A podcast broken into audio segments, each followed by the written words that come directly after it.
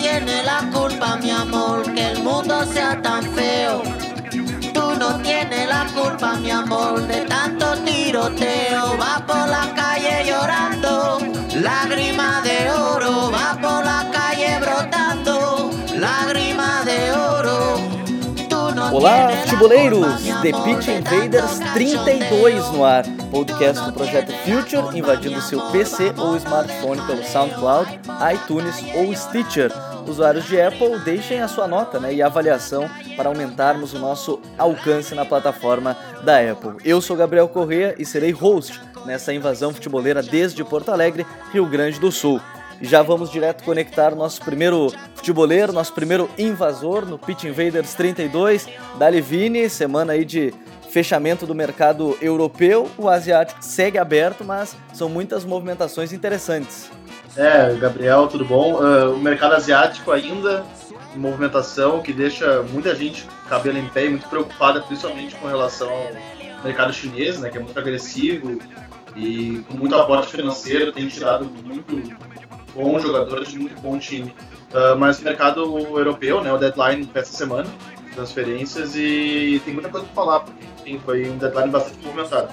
Deadline muito movimentado, a gente vai falar no Pitch Invaders 32, que está sendo estampado por Carlitos Teves, um deles que foi para o futebol chinês, vai ganhar milhões. O outro invasor já é conhecido da casa, escreve pro Linha Alta, também nossos parceiros do blog Linha Alta, Dali Myron, essa semana, além do mercado, tem muito time surpreendendo na Europa, a gente já falou de times underdogs, mas tem muita coisa para debater além do mercado nessa semana futeboleira, Myron. Boa tarde para ti, para quem tá ouvindo.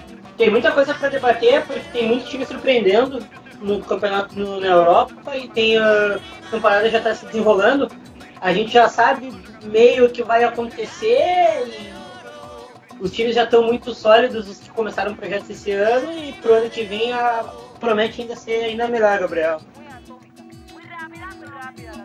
Pero momento que sea. Somos fuertes con los ojos bien abiertos. Oiga, cacique descontinuado. ¿Eh? Esta es la segunda advertencia que le hacemos. ¿Cómo? Si no dejen pasar a los pepenadores, algo grave puede sucederle. Está no ar mais um episódio do The Pitch Invaders, o podcast futeboleiro do Futuro.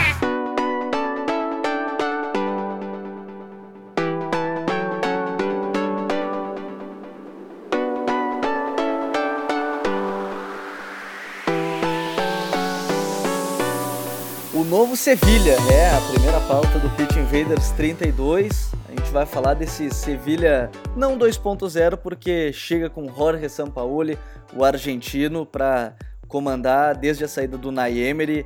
É, eu acho que o primeiro destaque se dá ao número de contratações que ele fez. É, trouxe jogadores que têm a sua ideia, né? O Gabriel Mercado, o Craneviter, o Joaquim Correia, o Sarabia, Kiyotaki, que até está próximo de sair, o Mudo Vasquez, Nasri, que vem muito bem, a gente vai debater isso no nosso episódio de hoje, o Ieder, o Vieto, o Paulo Henrique Ganso também, mas eu já começo perguntando pro Myron, nosso convidado, nosso invasor aqui, o que que mudou, Myron, do Sevilha de Unai Emery, que foi muito bem, tricampeão de Liga Europa, para esse Sevilha mutante, se é que a gente pode chamar o time do Jorge Sampaoli assim? Uh, Gabriel mudou Uh, a maneira de a maneira de jogar futebol que por mais que o, o Nai tenha ganhado tudo com o Sevilha tenha deixado a Europa assim, de cabelo em pé mesmo assim não tem outro outro adjetivo porque era um time que parecia que combinava de cair na Champions League para ganhar a Liga Europa e ganhar do jeito que ganhava. Mudou muita coisa porque o Nai ele tem a, a reação como tinha a reação no Sevilha como a bandeira dele, né? E com o São Paulo isso meio que não existe.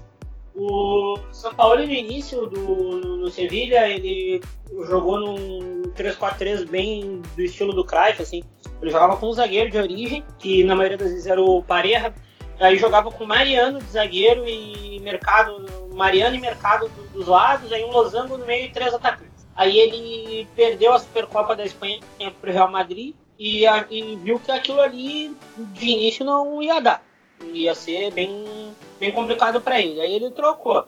Começou a jogar com tripé de volantes, com Cranevin, Ternzonzi e Borra. E o Vitolo no, o Vitolo no enganche e na dupla de frente era Mudo Vasquez e, e o Vieto.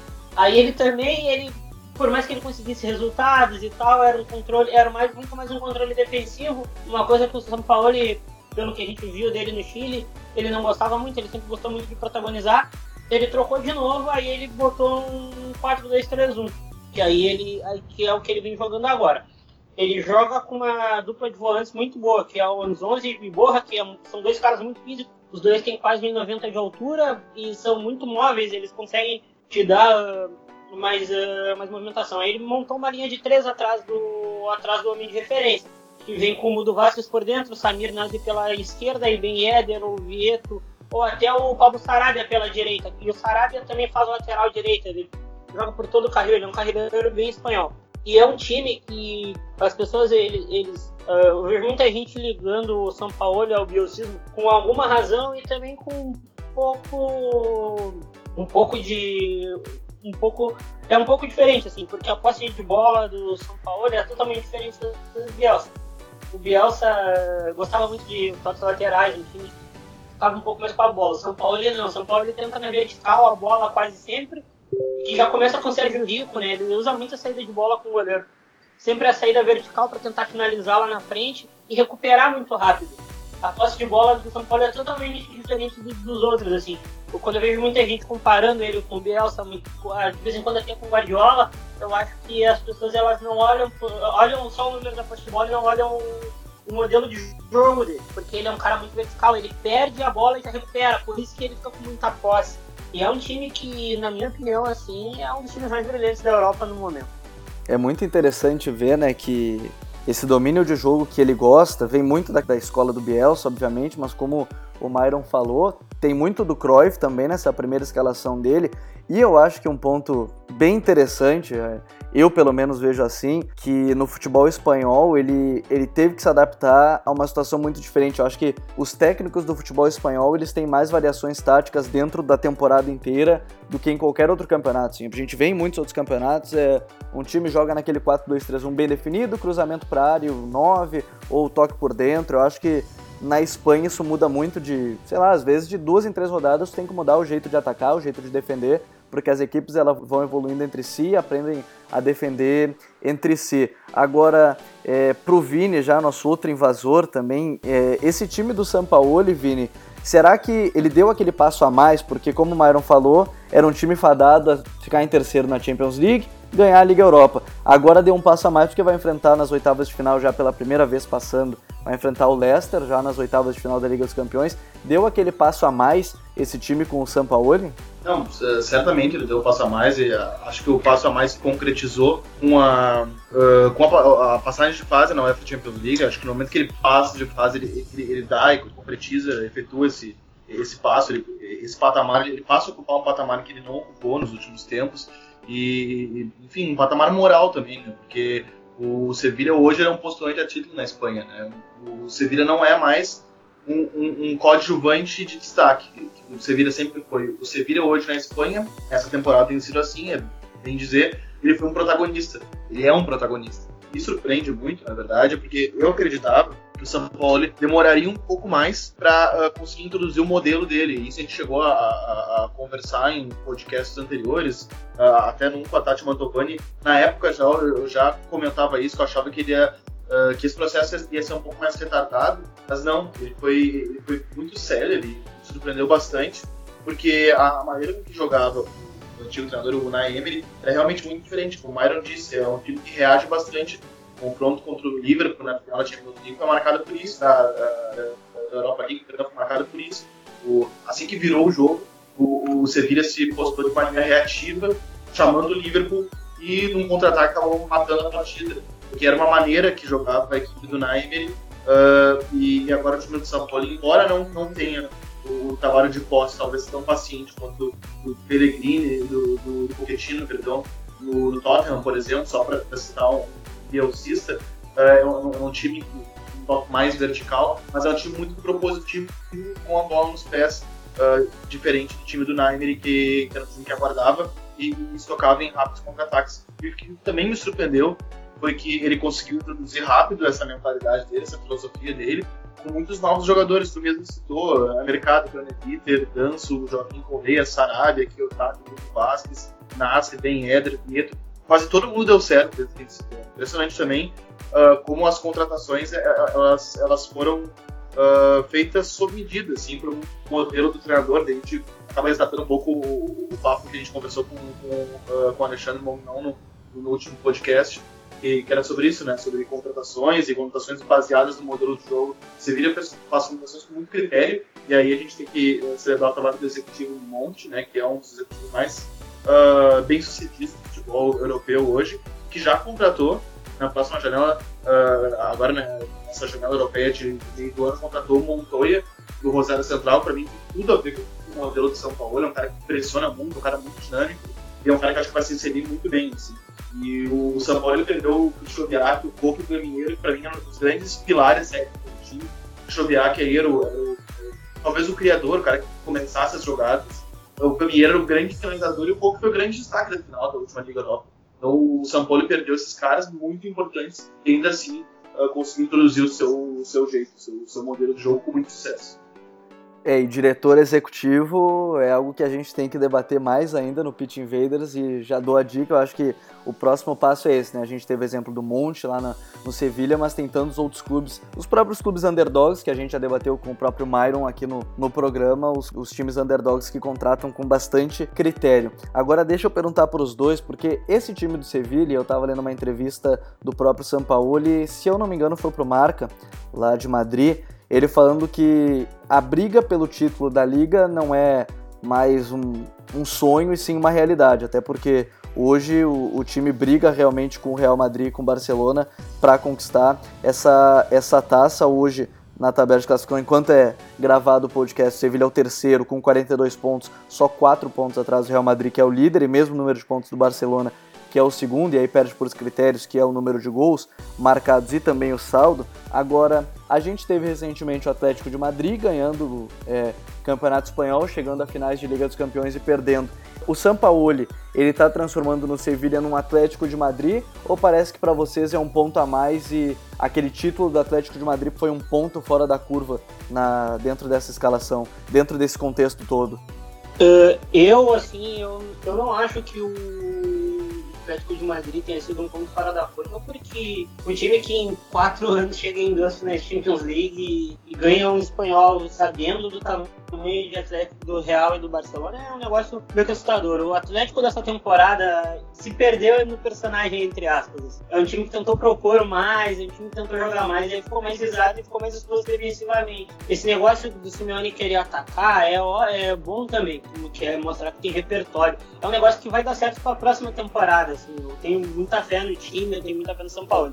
Mas o C, no, no Simeone, desculpa. Mas o, C, o, o Sevilla, cara, o, o esse negócio do, do, São Paulo falar que é realidade, obrigado pelo Campeonato Espanhol, ele não, ele não tá mentindo, ele não tá uh, sendo presunçoso, porque o que o Sevilla faz na Espanha, uh, pouca gente faz. O Sevilla perdeu pro Barcelona no Sanches Pirroan, mas uh, porque tinha o Messi do outro lado, ganhou do Real Madrid, demonstrando muito caráter então É um time que não se rende nunca. Aí voltando um pouco para falar do, do, do Montoya, é um cara que vai encaixar porque ele já pode estrear daqui a duas ou três rodadas.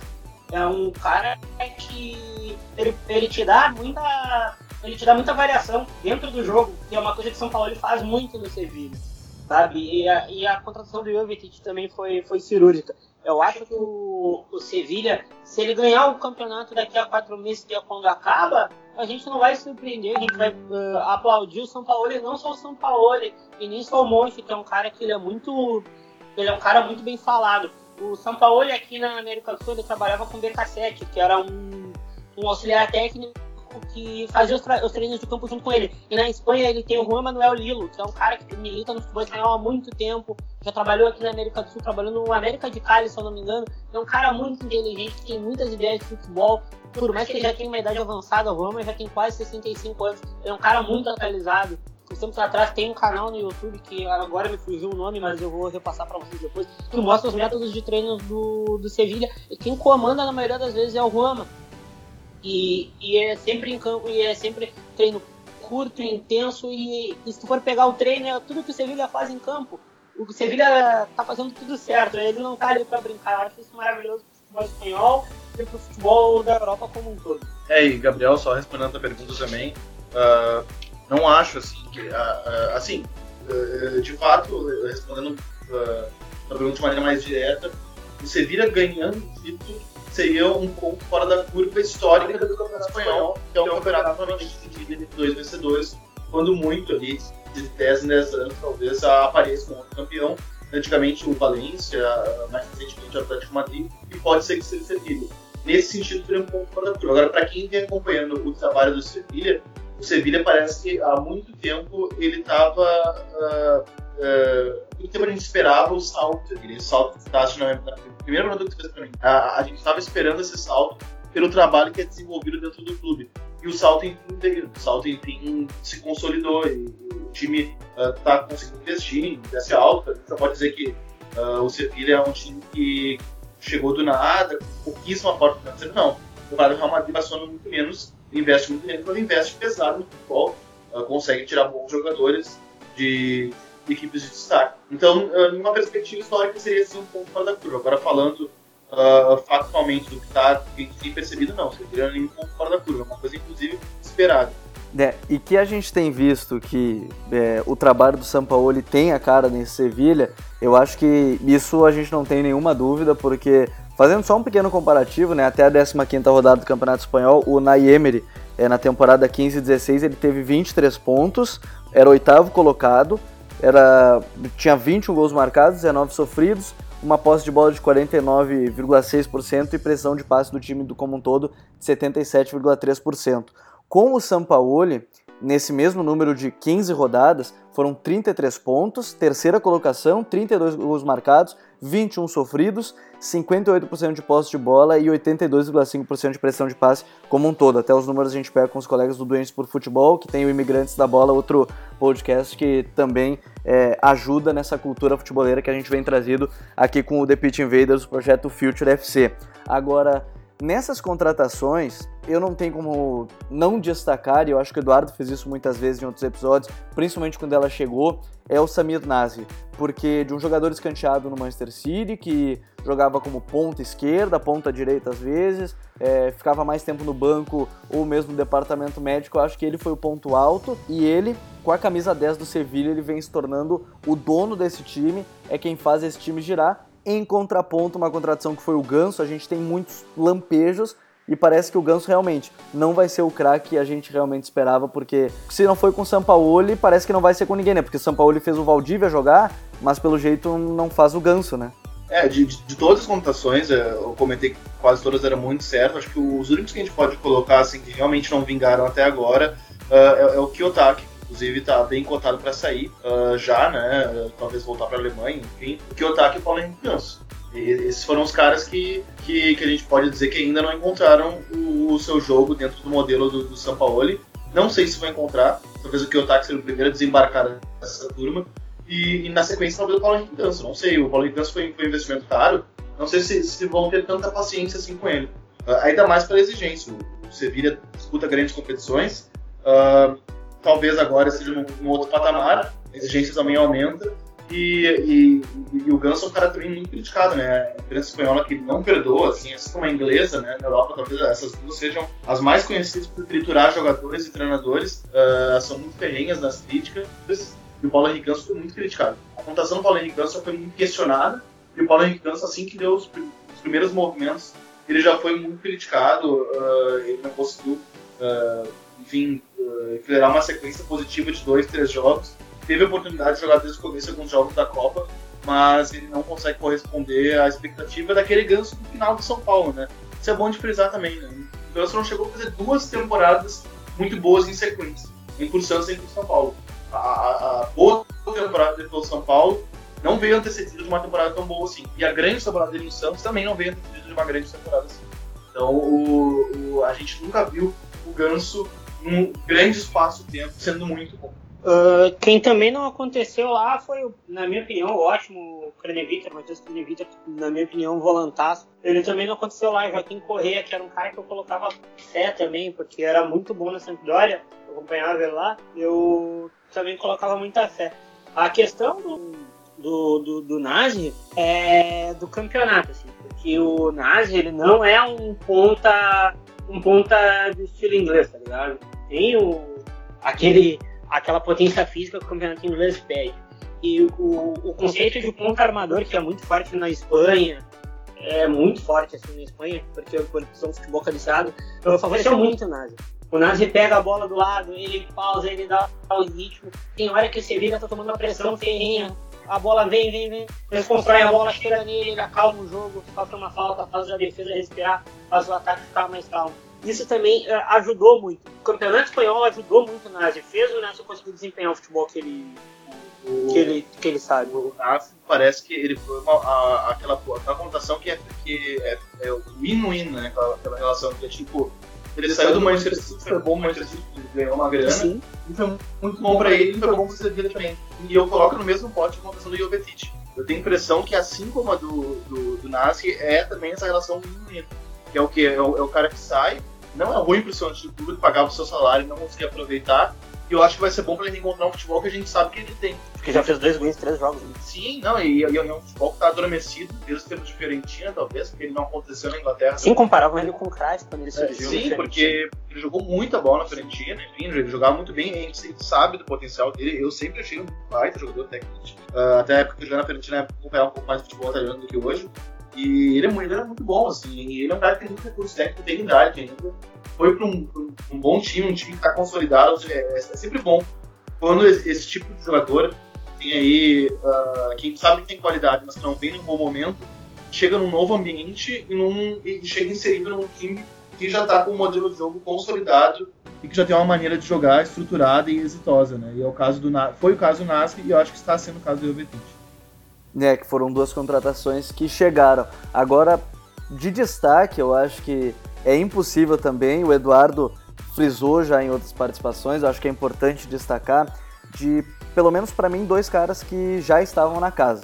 O Mariano, lateral direito, que é muito bom jogador, ele é muito ofensivo, sabe associar bem na frente, tem um chute interessante, cruzamento também de qualidade, e ele já vem mostrando isso desde o Naemery, mas parece que está dando sempre eu sinto que o Sevilla todo está dando um passo a mais com o Sampaoli, crescendo mais do que o elenco já vinha no nível de atuação e vem crescendo mais. Só que outro cara que é impossível não destacar é o Steven Zonzi, o francês, 29 anos, vai completar 29 na verdade agora em 2017.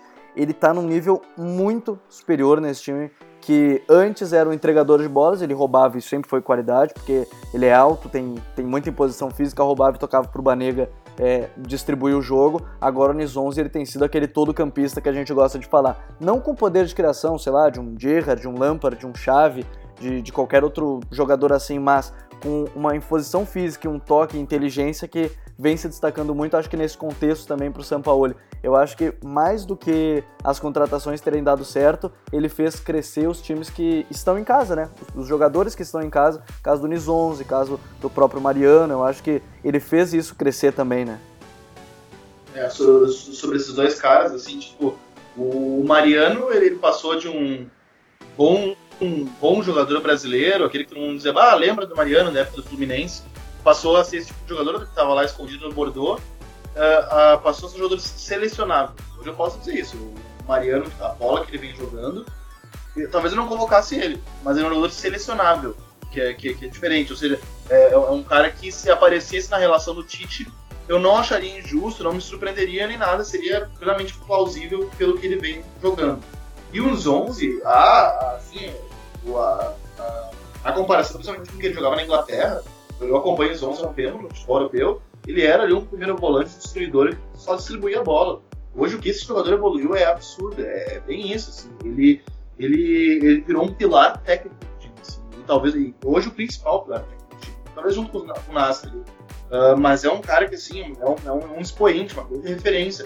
Porque ele consegue aliar a força física à qualidade técnica. Um passe muito preciso. Eu comentei isso no, num podcast uh, retrasado.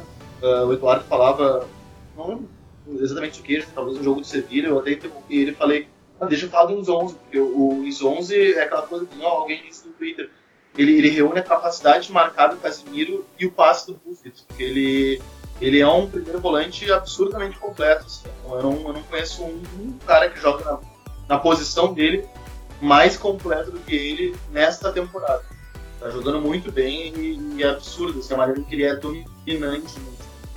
E o Gabriel falou, falou do, do, dos 11 não ter a capacidade de criação do, do do Verratti ali, e vai muito do modelo do, do São Paulo ali, de ser vertical. O Nzonzi, por mais que ele tenha 1,90 de altura, tem as pernas muito longas, ele parece um boneco de Olinda, assim, ele é muito estranho de ver, de ver, mas ele abre muito campo conduzindo a bola, coisa que o Vitolo faz muito bem, coisa que o Borra faz muito bem.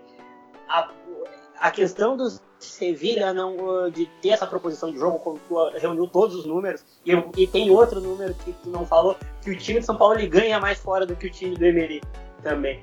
Mas a questão do, do, do jogo a jogo, o Sevilha ele, ele tem a posse de bola, ele propõe o jogo, mas de um modo muito diferente, sendo vertical. Aí, por exemplo, o, o conduz a bola da, da zaga para o ataque, como ele fez muito contra o Real Madrid, que não é um jogo qualquer, ele fez contra o Real Madrid. É, aí se perde a bola lá na frente, ele já tá lá para recuperar e volta e depois toca a bola. O, o, o, o, o grande molho do, do Sevilla de São Paulo ele é o meio campo, porque é um meio campo que se, se, a gente for pegar dois jogadores, eles têm a, a capacidade de criação com pausa mais uh, cadência e mais estilo é análise do Vasquez, que na minha opinião o Vasquez é um jogadoraço desde o, desde o Palermo, ele fazia dupla com de bala, que se não fosse os dois times teria caído. São os dois jogadores da pausa, da técnica, tocam a bola. O Vasquez a gente é centralista italiano, mas ele é argentino, ele é aquele meia canhoto argentino que nasce em profusão, tem todo ano lá. Esse ano já tem Ezequiel Barco que tá fazendo um baita americano, inclusive.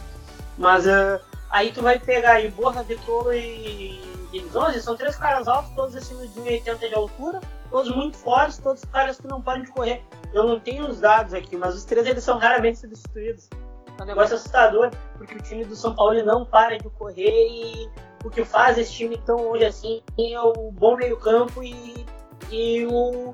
E, e, muito encaixado, os caras compraram a ideia do São Paulo. O São Paulo, como eu li numa, numa matéria, o São Paulo é rock and roll, né? Emery era ópera. Assim, um negócio muito, muito legal. É, e como último destaque nesse time de correr, é, vale ressaltar que o time de São Paulo se eu não me engano, são oito jogos decididos nos últimos cinco minutos da partida. É, me, só reforço que o Myron falou da velocidade do time, da intensidade da equipe e, e teria 10 pontos a menos se não tivessem. Digamos que se a partida terminasse aos 85, aos 40 do segundo tempo, o time teria 10 pontos a menos. Eu acho que isso é um ponto importante também. Acho que de último destaque, acho para esse time do Sampaoli. Janela de transferências. Eu acho que chegando ao final já na Europa já fechado nas principais é, ligas, a top 5 pelo menos todas já fechadas, a janela de transferência e a única que ainda assusta todo mundo é a janela de futebol chinês.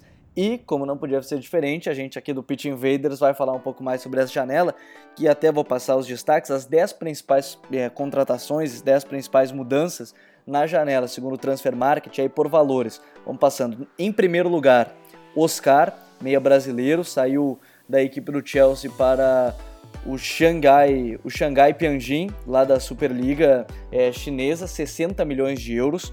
O top 3 ainda tem o Julian Draxler, que é o segundo alemão, saiu da equipe do Wolfsburg, foi para o PSG, 40 milhões de euros. E fechando o top 3, o Gabriel Jesus, que agora confirmado e por isso ele entra na janela de inverno. Terceiro lugar, 19 anos, saiu do Palmeiras para o Manchester City pelo valor de 32 milhões de euros. Ainda na lista, Gonçalo Guedes, é, que saiu da equipe do Benfica para o PSG também 30 milhões de euros. O Payet francês que saiu do West Ham para o Olympique de Marseille, voltando à sua casa por 29 milhões 300 mil euros. O Schneiderlin, volante do Manchester United, que foi contratado a peso de ouro na época pelo David Moyes e, e foi usado também um pouco pelo Van Gaal, saiu do Manchester United, foi ao Everton, 22 milhões 900 mil, mil euros. Memphis Depay, também não usado muito no, no United, contratado como novo Cristiano Ronaldo, ponta, o ponta esquerda saiu da equipe do Manchester United para o Olympique de Lyon, 16 milhões de euros. O Igalo saiu da equipe do Watford, foi para o Changchun Yatai da Superliga Chinesa, 23 milhões e 300 mil euros. Em nono, um chinês e uma transação aí local, que é o mais interessante, o Shegdong Zhang.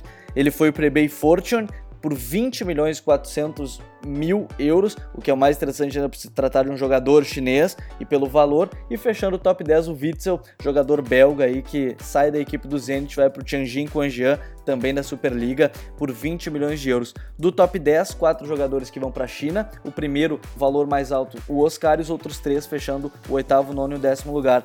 Qual o destaque dessa janela de transferência para ti, Myron? Para mim, eu sou meio hipster, então eu vou falar do, da contratação do Leverkusen. O Leverkusen uh, contratou o Leon Bailey, que é um meia belga que jogava no Genk, de 19 anos, e meia Europa queria ele, Manchester United, até o Real Madrid queria, Bayern de Munique, todo mundo queria o menino e ele é um ponta, e é um destro, assim, ele é muito incisivo uh, nos dribles, e ele é um ponta bem belga, assim, da escola Hazard.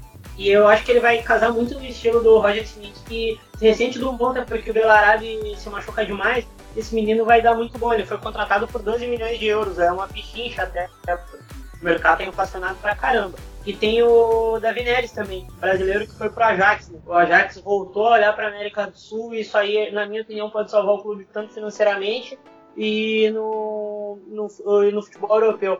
O Neres ele só fez oito ou nove jogos no principal de São Paulo que assusta, né? Ele, ele foi contratado por 50 milhões de reais, isso dá, uh, olha, bastante dinheiro, se eu esqueci a cotação, mas ele é um menino muito promissor, ele faz os dois lados do campo também, ele já foi usado como referência, ele está jogando no, no Sul-Americano, é, é apagado, porque o, o, time não, o time não desenvolve tanto assim, mas essa visão do, do Ajax pro, pro mercado sudaca pode salvar o clube antes eles levaram o Davison Sanchez zagueiro que fazia a dupla, que fez a dupla de zaga campeã da, da, da Libertadores com o Atlético Nacional.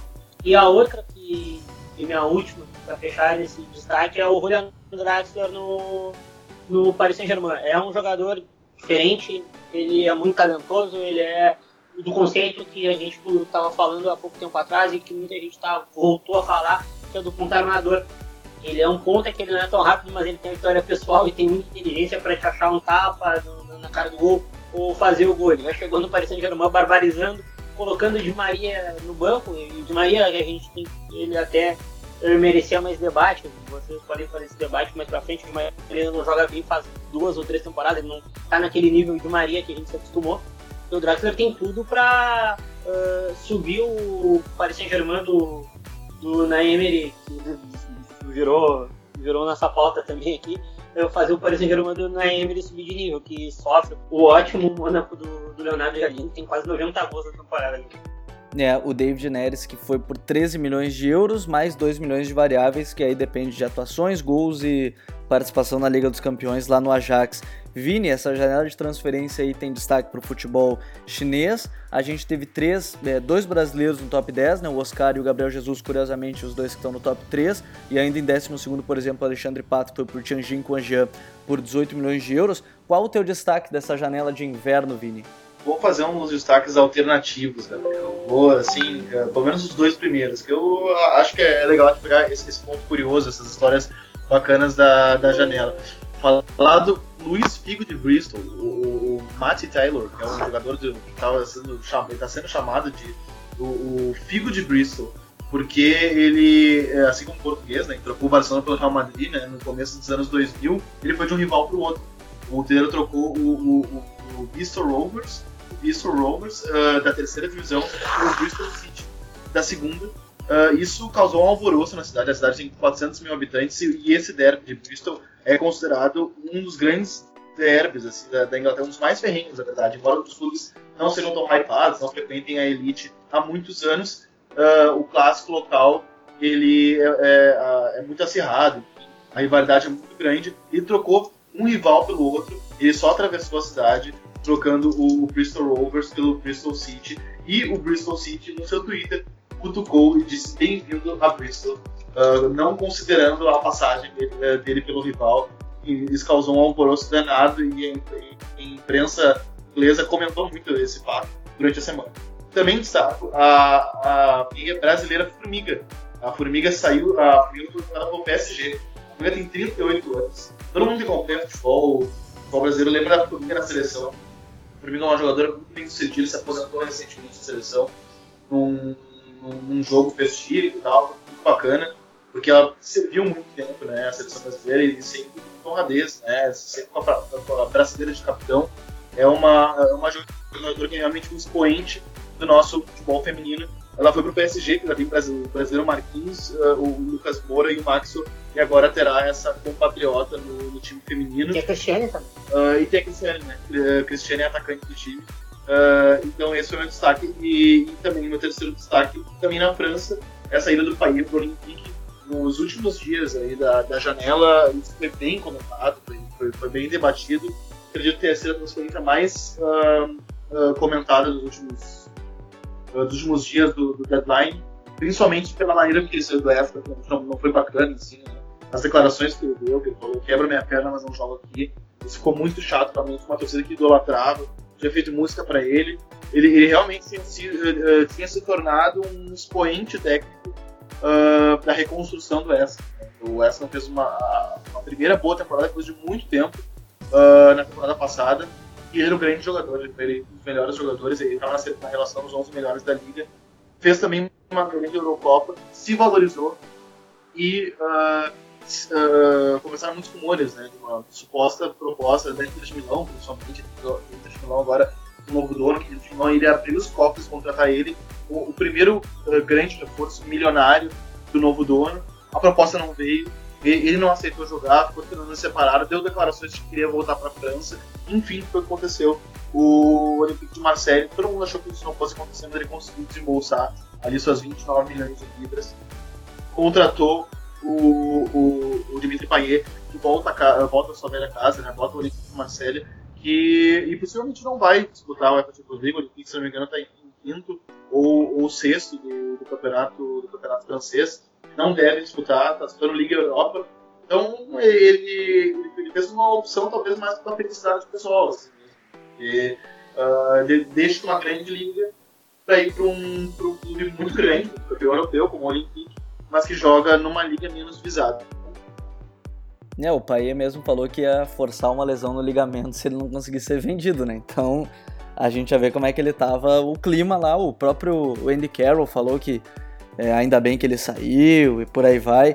A janela de transferências teve então de tudo, né? Eu acho o destaque da Formiga, que tem apenas seis Olimpíadas na sua carreira, então é, talvez pelo contexto todo uma. Não é a maior porque a gente teve a, a Marta, mas uma das maiores certamente no top 5, assim, a Formiga vale muito destaque, porque pelo futebol feminino e tudo mais. E assim como o Myron destacou do Draxler lá no PSG, o Di Maria indo para o banco, acho muito importante a gente ressaltar todos esses detalhes. Highlights. O meu highlight dessa semana vai para jogo de ida da semifinal da Copa do Rei, Barcelona e Atlético de Madrid, 2 a 1 para o time do Luiz Henrique lá no Vicente Calderon. Destaque para o golaço do Luiz Soares, correndo 50 metros, dando meia-lua e fazendo gol. O Messi soltando um canhão de fora da área. O próprio Simeone falou que a bola foi tão forte, tão rápida que mal deu para ver.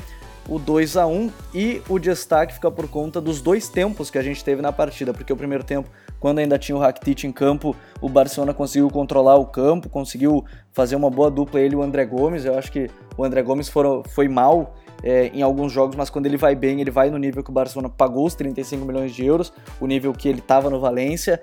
É, mais uma vez ressalto, Rakitic acho que não pode sair desse time no meio campo, porque ele dá o equilíbrio necessário que o Denis Soares ainda não deu, que o André Gomes sozinho não consegue, e que sem Iniesta e sem Busquets é mais do que necessário. Eu acho que esse é um importante. Jogo da volta na próxima semana, próxima quinta-feira, Barcelona e Atlético de Madrid, o Barça com um pezinho em mais uma final, Luiz Henrique que nunca foi eliminado em um mata-mata de Copa do Rei desde que assumiu o Barcelona. Eu, rapidinho sobre esse jogo, depois de oito anos o Barcelona formou um meio campo sem ninguém da La Masia. Isso meio que assustou a Espanha. E falando do, do, do meio campo do Barcelona, o André Gomes foi muito bem e o segundo tempo do Atlético de Madrid foi muito bom. Uh, o Barcelona tem que abrir o olho do campo, não, porque o Mas ele tá louco pra aprontar. Vini, qual o teu highlight dessa semana?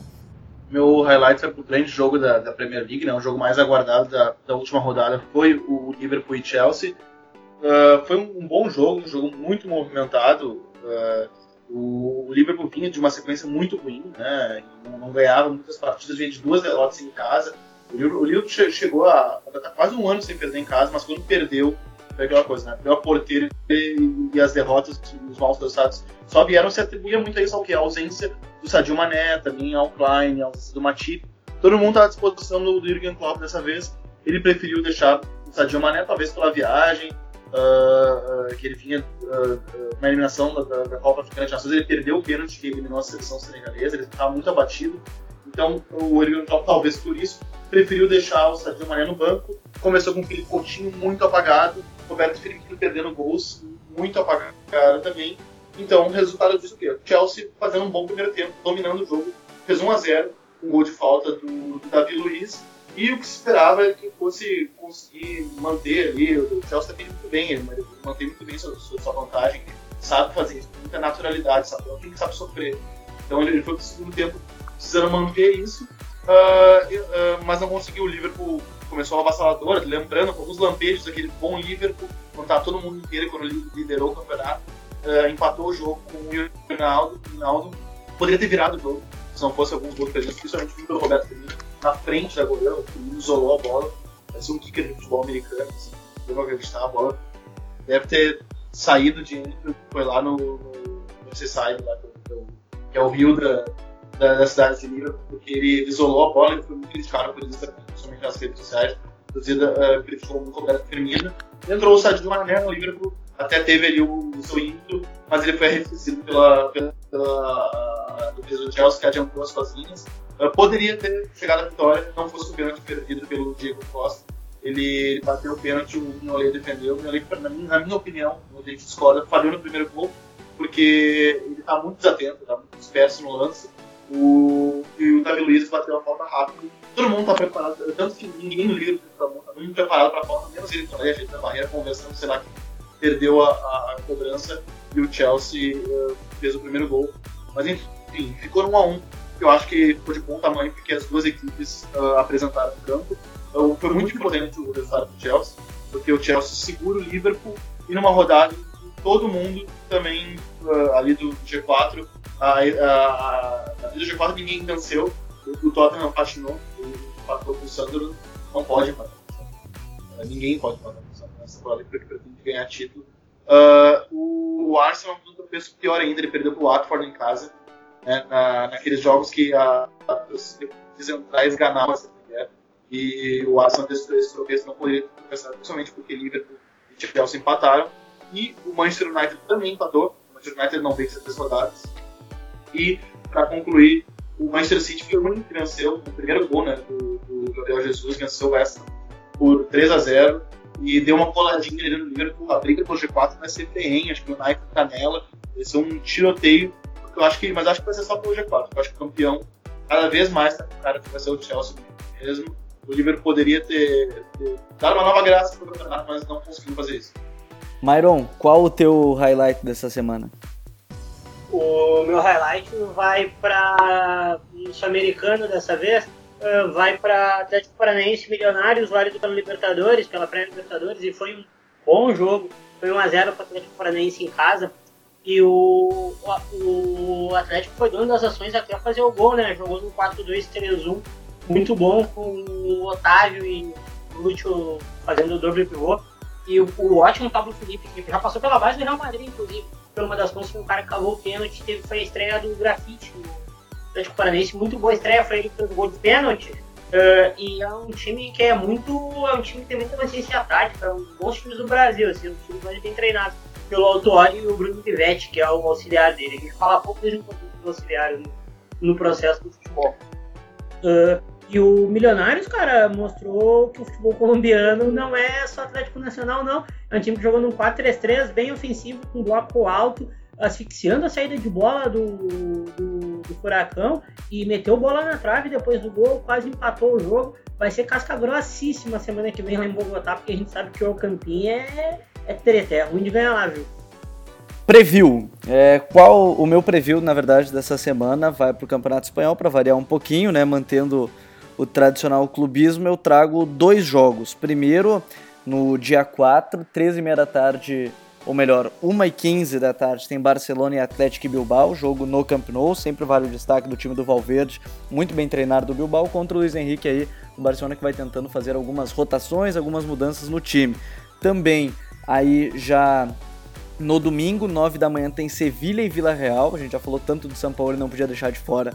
No Sanches Pizjuan, Sevilha e Vila Real. E nas 5h45 da tarde tem Celta de Vigo e Real Madrid. Celta que eliminou o Real na Copa do Rei. Os meus previews dessa semana. Myron, qual o teu preview?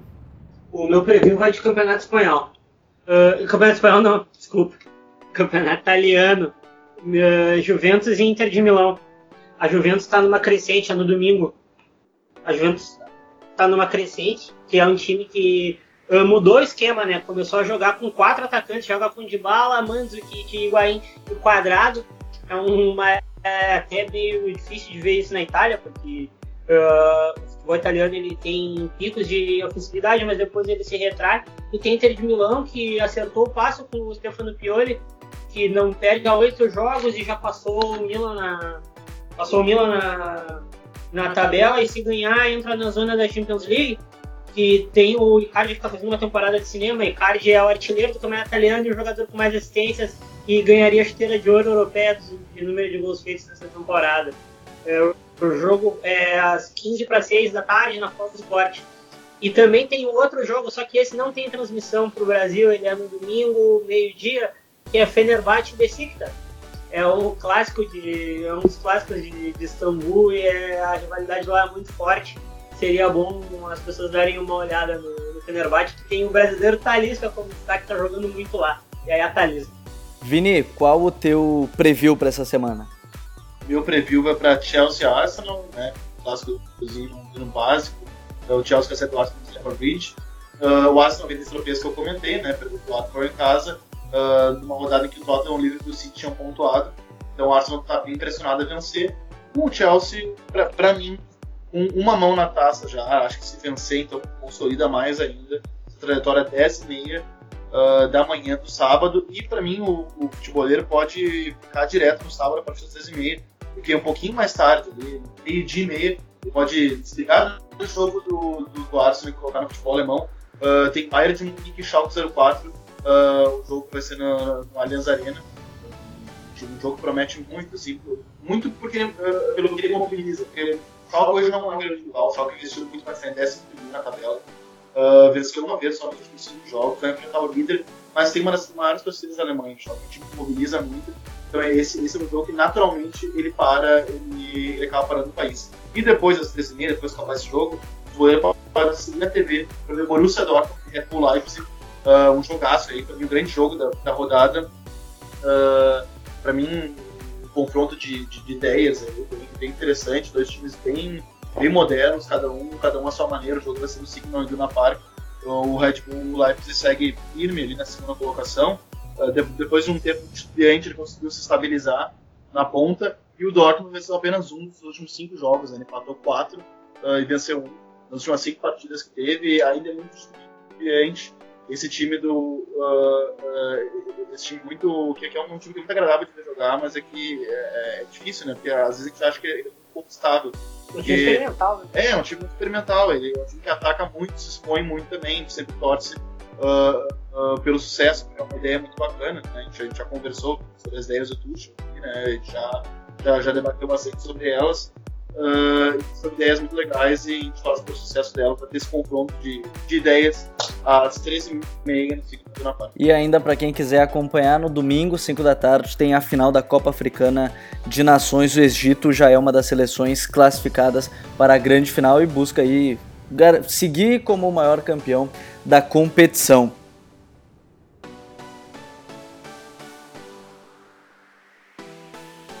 Dicas futeboleiras.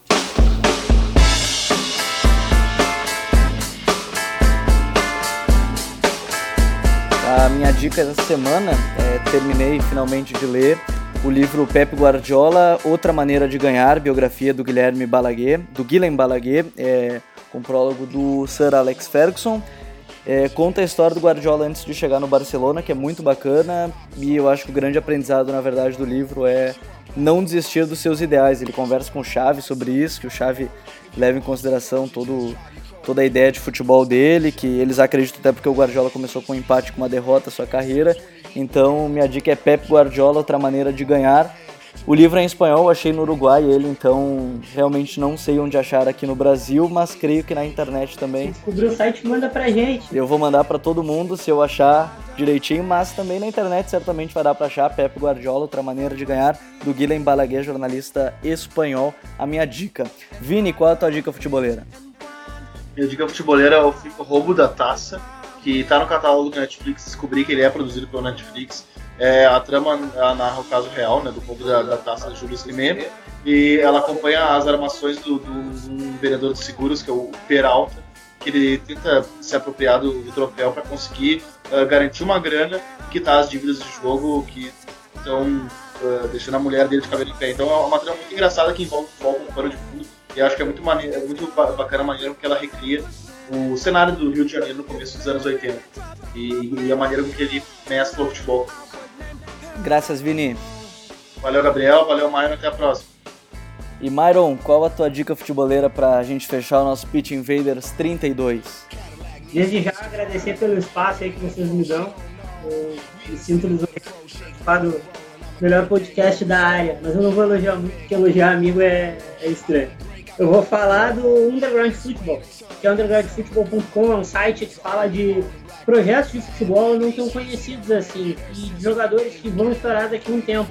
Eu tenho uma matéria muito legal sobre o Ostende, que é uma, um time da, da Bélgica, que faz muito trabalho de base e esse ano já está começando ali a querer beliscar o título belga. E provavelmente vai jogar Champions League. É um site muito legal, ele é todo em espanhol, tu não, pre, não precisa ter um espanhol muito.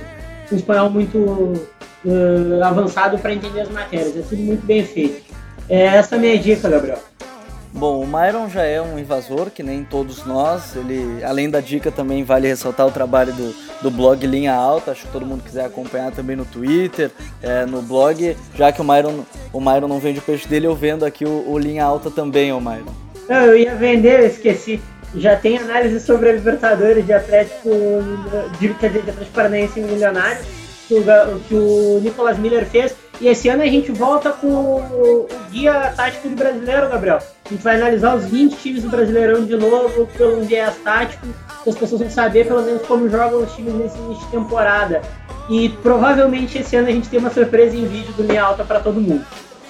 Olha aí, então a dica do Linha Alta também, o blog Linha Alta, os amigos, parceiros também, todo sucesso sempre do mundo. Myron, tu já é invasor, mas graças por mais um Pitch Invaders aqui com a gente. Cara, eu que agradeço, como eu falei pro, pro Eduardo um tempo atrás, aqui é o lugar que eu venho e sempre debato de futebol e, e me sinto feliz de estar por aqui. Obrigado pela oportunidade, obrigado ao Vini e o Eduardo e estamos juntos nessa trincheira que é falar de futebol com outro viés. E não esqueçam, The Pitch Invaders, o podcast do projeto Future, está no iTunes, SoundCloud ou Stitcher. Assinem o nosso feed. Sigam também nossa playlist futeboleira, hashtag WeLoveFootball do Future FC no Spotify. E curtam a melhor galeria de futebol culture no Instagram, Future FC, além do Twitter e Facebook também, Future FC. Abraço e até a próxima invasão, The Pitch Invaders.